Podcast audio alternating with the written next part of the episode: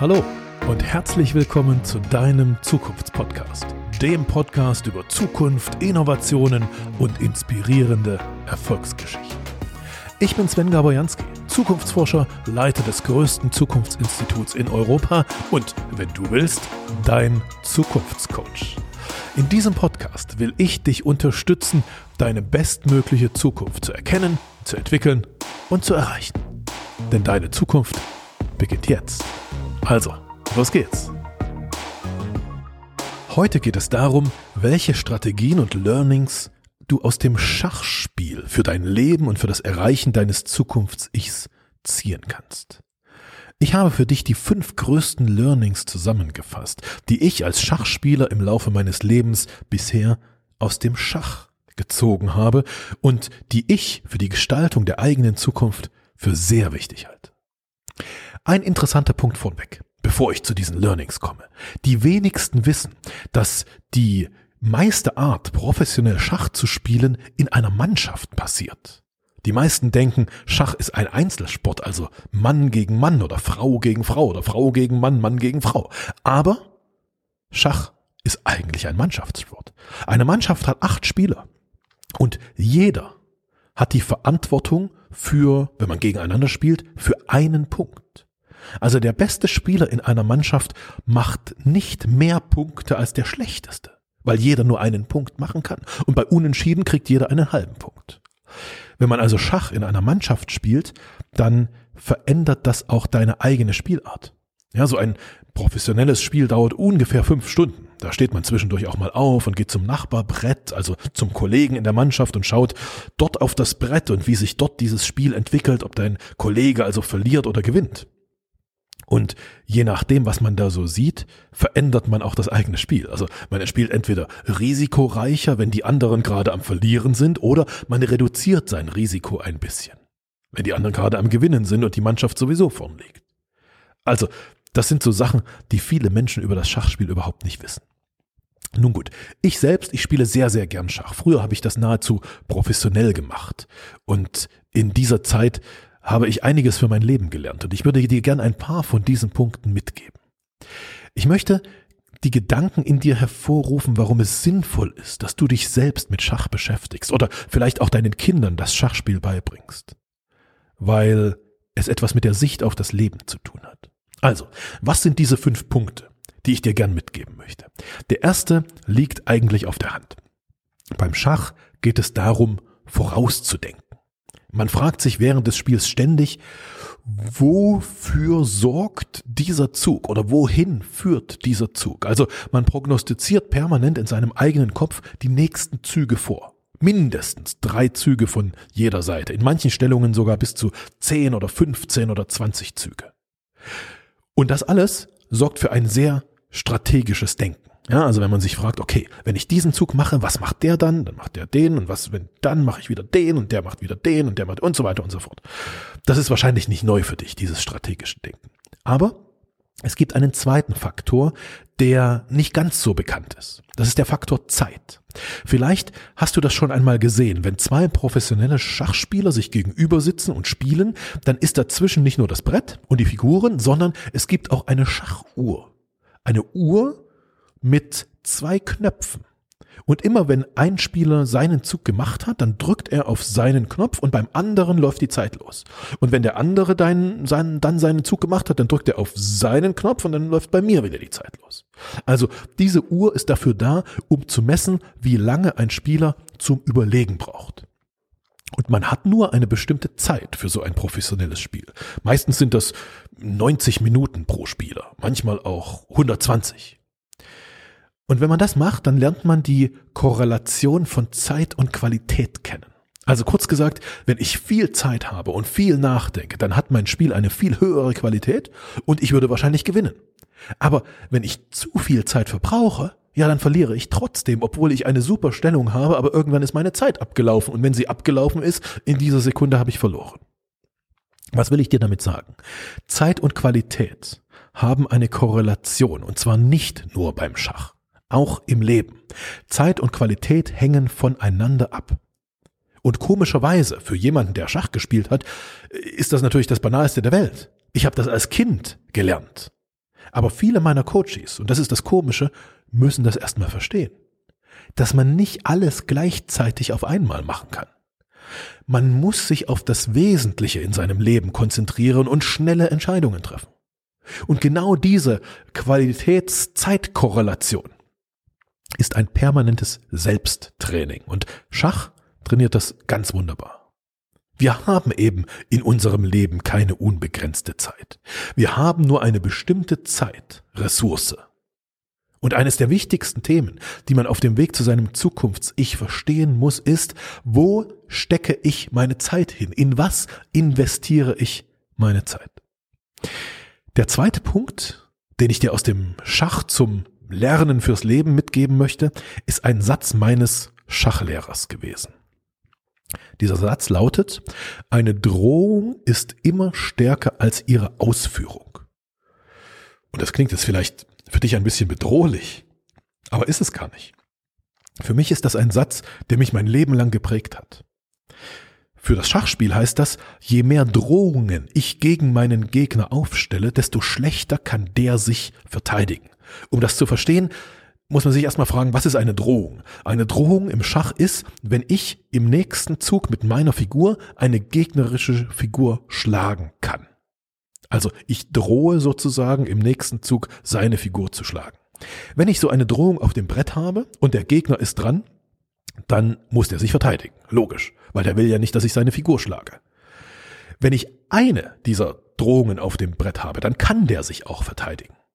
Entweder er setzt seine Figur einfach weg oder er verteidigt sie oder er greift eine Figur von mir an. Es gibt verschiedene Möglichkeiten, sich zu verteidigen, wenn es eine Drohung auf dem Brett gibt.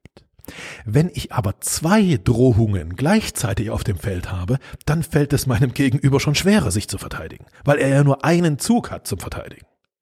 Wie verteidigt man sich mit einem Zug gegen zwei Drohungen gleichzeitig? Ist eine schwierige Sache, geht aber oft noch. Aber ab der dritten Drohung gleichzeitig bricht das Spiel zusammen. Dann verliert man. Das bedeutet, für das Schachspiel, man gewinnt, wenn man möglichst viele Drohungen gleichzeitig auf dem Feld aufgebaut hat. Und deshalb ist es für das Schach eine kluge Sache, wenn man eine Drohung aufbaut, dass man die nicht sofort wieder auflöst sondern dass man sie stehen lässt. Und wenn man das schafft, die erste Drohung stehen zu lassen und die zweite und dann die dritte Drohung sozusagen daneben zu stellen, ja, dann hat man quasi gewonnen. Deshalb hat mein Schachlehrer ganz am Anfang gesagt, Drohungen sind stärker als ihre Ausführung. Und was heißt das jetzt fürs Leben? Ein Leben, in dem man mehrere Drohungen hat, also ich, ich nenne das mal nicht Drohungen fürs Leben, weil Drohungen klingt so gefährlich. Eine Drohung ist im Leben nichts anderes als ein andauerndes, ungelöstes Problem. Ein Leben, in dem man mehrere andauernde, ungelöste Probleme parallel hat, ist nicht auszuhalten. Es geht nicht. Es wird irgendwann kollabieren. Wenn ich nur ein andauerndes, ungelöstes Problem habe, dann kann ich das in meinem Leben managen. Also als Beispiel für dich, wenn du ein Problem in deiner Partnerschaft hast, in deiner Beziehung, dann kann man das meistens irgendwie aushalten. Wenn aber dazu ein zweites Problem kommt, beispielsweise in deinem Beruf, dann wird es schon echt schwer zum Aushalten. Mit ganz starker Selbstdisziplin und mit guten Nerven kannst du das vielleicht noch aushalten, ja, die, diese zweite Drohung, dieses zweite ungelöste Problem. Aber wenn dann ein drittes dazukommt, vielleicht Finanzprobleme noch dazukommen, dann brichst du wahrscheinlich zusammen. Also, was heißt das? Du brauchst eine Strategie in deinem Leben, um Drohungen, also andauernde Probleme in deinem Leben sofort aufzulösen. Nicht zu warten, dass sie sich selbst auflösen. Du musst sie sofort auflösen, selbst wenn das ein bisschen was kostet. Das hat mich in meinem Leben wahrscheinlich vor den schlimmsten Situationen bewahrt. Und das ist auch der Grund, warum ich sage, ich habe gelernt in meinem Leben konsequent zu sein. Konsequenz heißt nichts anderes, als dass man ein Problem nicht stehen lässt, sondern es konsequent so schnell wie möglich löst. Und genau das fordere ich immer von meinen Zukunftscoaches und auch von dir. Sobald du eine Drohung in deinem Leben spürst, gehe sofort und aktiv aus dieser Drohung heraus. Sobald du ein andauerndes Problem in deinem Leben empfindest, gehe sofort und aktiv aus diesem andauernden Problem heraus. Genau das lernt man beim Schachspiel. Selbst wenn es was kostet. Selbst wenn es beim Schachspiel ein, ein Opfer kostet, also beispielsweise man eine Figur dafür verliert, selbst das ist immer noch besser als zwei oder drei andauernde Drohungen. Weil wenn irgendwann im Leben mehrere andauernde Probleme zusammenkommen, dann bricht es zusammen. Das ist das zweite Learning. Und jetzt kommt das dritte Learning aus dem Schachspiel. Und das ist auch etwas, was die meisten nicht professionellen Schachspieler gar nicht kennen. Gute Spieler beurteilen eine Stellung, also die Situation auf dem Schachbrett, nicht nach dem Wert der Figuren, sondern nach sogenannten Tempi. Was sind Tempi? Tempi sind, oder Tempi sagt, wie viele aktive Schritte nach vorn habe ich gemacht und wie viele aktive Schritte nach vorn auf die Stellung des Gegners zu habe ich mehr gemacht als mein Gegner. Aktive Schritte nach vorn heißt ein Zug im Schach, also ein Zug, ich ziehe eine Figur, bei dem ich eine, neu, eine Figur so setze, dass sie meinen Gegner bedroht. Wie viele von diesen Zügen habe ich mehr gemacht als mein Gegner? Ja, nicht jeder Zug im Schachspiel äh, bedroht einen Gegner. Ich kann eine Figur auch zurückziehen. Dann ist das sozusagen ein Minustempo. Kein Plustempo, sondern ein Minustempo. Und dann gibt es eine zweite Frage. Wie viele aktive Schritte nach vorn muss ich noch machen, damit mein Gegner seinerseits nicht mehr aktiv nach vorne spielen kann, sondern gezwungen ist, sich zurückzuziehen, also Minustempo, Tempi anzusammeln. Sich nur noch zu verteidigen. Genau an diesem Punkt trennen sich beim Schachspiel, beim professionellen Schachspiel, Gewinner von Verlierern weil der eine immer mehr Tempi aufbaut und der andere immer weiter verliert, weil er sich verteidigen muss, immer weniger Tempi in seiner Stellung hat. Und aufs Leben übertragen heißt das, ich muss das Wichtigste in meinem Leben tun. Ich muss Projekte machen, die mein Leben nach vorn bringen, die in eine bessere Zukunft führen. Aber ich brauche Zeit, um aktiv nach vorn spielen zu können. Und im dritten Teil meines Coaching-Programmes, in diesem sogenannten Rule Breaker Programm, da gibt es eine Übung, in der genau das die Hauptrolle spielt. In dieser Übung machen wir gemeinsam einen idealen Wochenplan. Also, wir nehmen uns deinen Kalender und wir schreiben sozusagen blockweise Zeiten hinein. Und zwar jeden Tag 24 Stunden. Also, was tue ich an jedem Tag zu welcher Zeit? Und erst wenn man diesen Kalender für sich zusammengestellt hat, dann kann man beurteilen, habe ich in meinem Leben genug Zeit, um nach vorne zu spielen, also Tempi aufzubauen. Nur wenn du ausreichend Zeit für Neues in deinem Kalender drin hast, wirst du dein Zukunfts-Ich auch erreichen können. Und jetzt kommt das vierte Learning aus dem Schach. Das vierte Learning heißt, eine eigene Meinung ist eine Meinung ist aber keine Wahrheit. Und ich erkläre mal, was das für mich persönlich mit Schach zu tun hat, weil da eine kleine, eine kleine persönliche Geschichte dahinter steckt. Ich habe mal als Schüler gegen einen der besten erwachsenen Spieler in meiner Stadt gespielt. Das war eine riesige, eine einmalige Chance für mich. Und das Spiel lief wirklich gut für mich. Meine Stellung war viel besser als die meines Gegners, obwohl der ein, ein Erwachsener, also ich war damals noch Jugendlicher, ähm, und der war ein erwachsener Mann und ein sehr, sehr erfahrener Schachspieler. Aber ich hatte ein Problem. Während mein Gegner noch 45 Minuten Zeit hatte auf seiner Schachuhr, auf seiner Seite, waren es bei mir nur noch fünf Minuten. Ich hatte eine bessere Stellung, aber eine schlechtere Zeit. Ich hatte einfach zu lange nachgedacht. Und ich hatte mir mit diesem langen Nachdenken eine großartige Stellung erkämpft, aber ich hatte einfach zu viel Zeit verbraucht. Und ich habe dieses Spiel dann wegen der abgelaufenen Zeit verloren. Als diese fünf Minuten zu Ende waren, in dieser Sekunde verliert man dieses Spiel. Das war in meinen Augen einfach nur ungerecht. Damals, als, als Jugendlicher, fand ich das einfach nur völlig ungerecht. Und ich habe mich darüber bei meinem Trainer beschwert und bei anderen Spielern, die in diesem Turnier gerade mitgespielt haben, habe ich mich beschwert. Aber die konnten meine Wut, meine Enttäuschung überhaupt nicht verstehen. Denn für deren Augen hatte ich ja einfach, naja, zu viel Zeit verbraucht. So ist eben das Spiel, hast du verloren. Und für mich war das ein Punkt in meinem Leben, an dem ich erkannt habe, dass es in dieser Welt äh, kaum Fakten gibt. Also, was sind Fakten? Im Schachspiel sind die Fakten die Figuren auf dem Brett. Aber wenn man diese Fakten mit anderen Fakten in Verbindung bringt, nämlich in diesem Fall mit der Zeit, dann entstehen Meinungen. Es gibt nur ganz wenige Fakten in der Welt. Aber sobald man zwei Fakten miteinander in, in, in, in Verbindung bringt, entsteht daraus, der eine sagt dazu Information, der andere sagt dazu Meinung. Damals entstand meine Meinung. Und meine Meinung, als ich diese beiden Fakten in Verbindung gebracht habe, nämlich ich habe eine viel bessere Stellung, aber die Zeit ist abgelaufen, meine Meinung war damals, das ist total ungerecht, weil ich habe einfach besser gespielt als der andere. Und die anderen Meinungen waren, wieso ist doch völlig normal, du hast verloren. Du hast zu viel Zeit verbraucht und deshalb hast du verloren. Und was ich dir damit sagen möchte, ist, es gibt, sobald man zwei Fakten miteinander in Verbindung bringt, gibt es keine Wahrheit mehr. Dann gibt es nur noch Meinungen. Und das ist auch völlig okay weil Meinungen sind was sehr, sehr Wertvolles. Aus dem Austausch von verschiedenen Meinungen kann sich jeder sein eigenes Zukunftsbild prägen. Aber ich weiß aus meiner Erfahrung im Schach, es gibt keine Wahrheit. Und es gibt noch ein fünftes Learning aus meiner Erfahrung mit dem Schach, die ich mit dir teilen möchte. Dieses Learning heißt, tue Dinge in deinem Leben, die Computer nicht können. Ich habe irgendwann in meinem Leben aufgehört, professionell Schach zu spielen, und zwar genau zu dem Zeitpunkt, als plötzlich Schachcomputer da waren.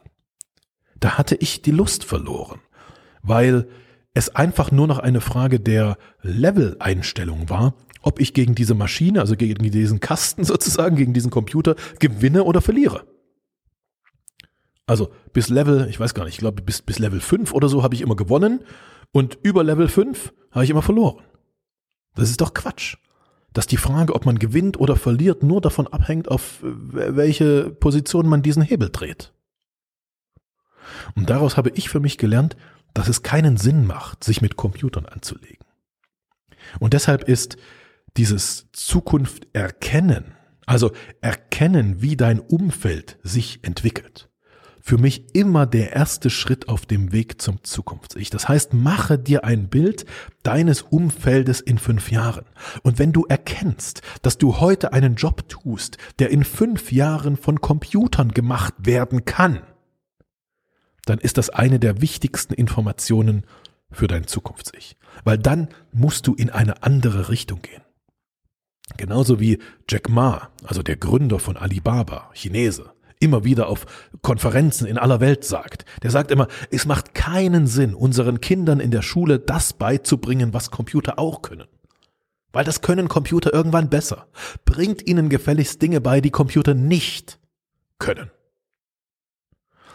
Und mit diesen Gedanken wünsche ich dir eine wunderbare Woche. Und wenn wir uns vielleicht in ein paar Tagen an dieser Stelle wieder hören, dann würde ich dich bitten, für mich die folgenden fünf Fragen zu beantworten. Erste Frage. Hast du wirklich ein Bild deines Zukunftsumfeldes? Zweite Frage. Welche Wahrheiten, an die du glaubst, sind eigentlich nur Meinungen? Sie sind gar keine Wahrheiten. Und wenn du auf ein paar kommst, wie verändert das, dass es keine Wahrheit ist, sondern nur noch Meinung, sozusagen, wie verändert das dann deine Beurteilung der Situation? Dritte Frage. Wie viele Tempi hast du in deinem Leben? Wie viel Zeit hast du in einer Woche, in einer normalen Woche, um aktiv nach vorn zu gehen in deinem Leben? Viertens, wie viele Drohungen, also wie viele anhaltende, andauernde Probleme hast du gerade in deinem Leben? Wenn das mehr als eine Drohung, also mehr als ein Problem ist, dann musst du sofort handeln. Wenn es nur eins ist, dann darfst du noch eine Woche drüber nachdenken, aber dann musst du handeln. Du musst raus aus den permanenten Drohungen. Und fünftens, wie viel Zeit kannst du in Qualität in deinem Leben investieren? Oder anders gefragt, welche Projekte in deinem Leben musst du streichen, damit die wichtigen Projekte viel mehr Zeit bekommen? Wie kommst du in eine für dich positive Zeit-Qualitätskorrelation? Ich hoffe, dieser Podcast hat dich ein bisschen inspiriert und hat dich inspiriert, über einige der wichtigsten Fragen der Zukunftsgestaltung nachzudenken. Und falls du auf diese fünf Fragen keine klaren Antworten im Laufe der nächsten Woche findest, dann schau vielleicht mal in meine Online-Programme rein, denn die führen dich exakt und direkt auf diesem Entwicklungs- und Entscheidungsweg und begleiten dich Schritt für Schritt, bis du dein Zukunfts-Ich erreichst.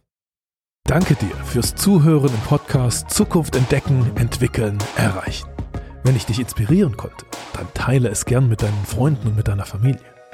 Mehr Infos zu deiner Zukunft, wie man sein bestmögliches Zukunftsbild entwickelt und wie man es erreicht, findest du in meinem Blog unter jansky.de.